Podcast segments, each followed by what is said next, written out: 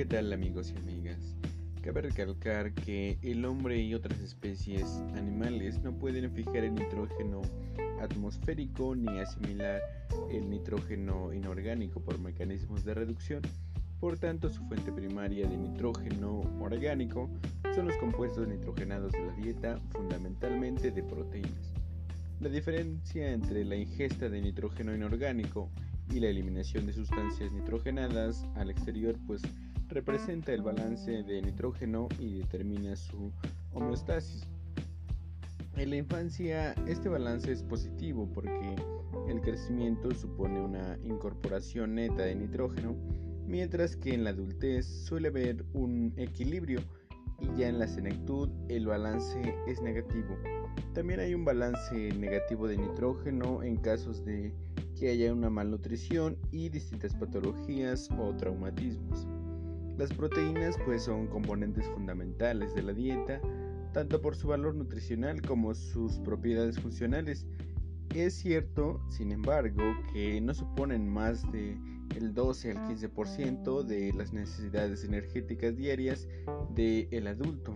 De hecho, basta con una cantidad de proteína alimentaria que esté presente en la dieta para compensar las pérdidas de nitrógeno del organismo y esto permite la síntesis de proteína humana adecuada en cada etapa de la vida.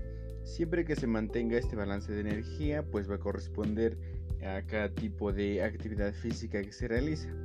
Es por ello interesante comprender los fundamentos relativos al aporte de proteínas en la dieta y su utilización por el organismo para ello es necesario conocer las bases moleculares del proceso de la digestión de las proteínas en la dieta, con el papel de las proteasas y sus mecanismos de activación, así como los sistemas de transporte que permiten la absorción intestinal de los aminoácidos y su traslado al hígado y a otros órganos. También la relación general del metabolismo de los aminoácidos y el distinto del ion amonio, así como las rutas metabólicas en las que se va a ver implicados con eh, distintos esqueletos carbonados.